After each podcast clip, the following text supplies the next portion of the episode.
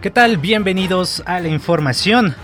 La Procuraduría General de Justicia Capitalina activó el protocolo de feminicidio en Ciudad Universitaria por el hallazgo de una joven de 25 años sin vida entre la Facultad de Química y el Instituto de Ingeniería. Elementos de las divisiones de inteligencia, investigación y gendarmería trabajan con autoridades poblanas para dar con los responsables del asesinato de un menor de dos años y la violación de dos mujeres que circulaban en la carretera México-Puebla.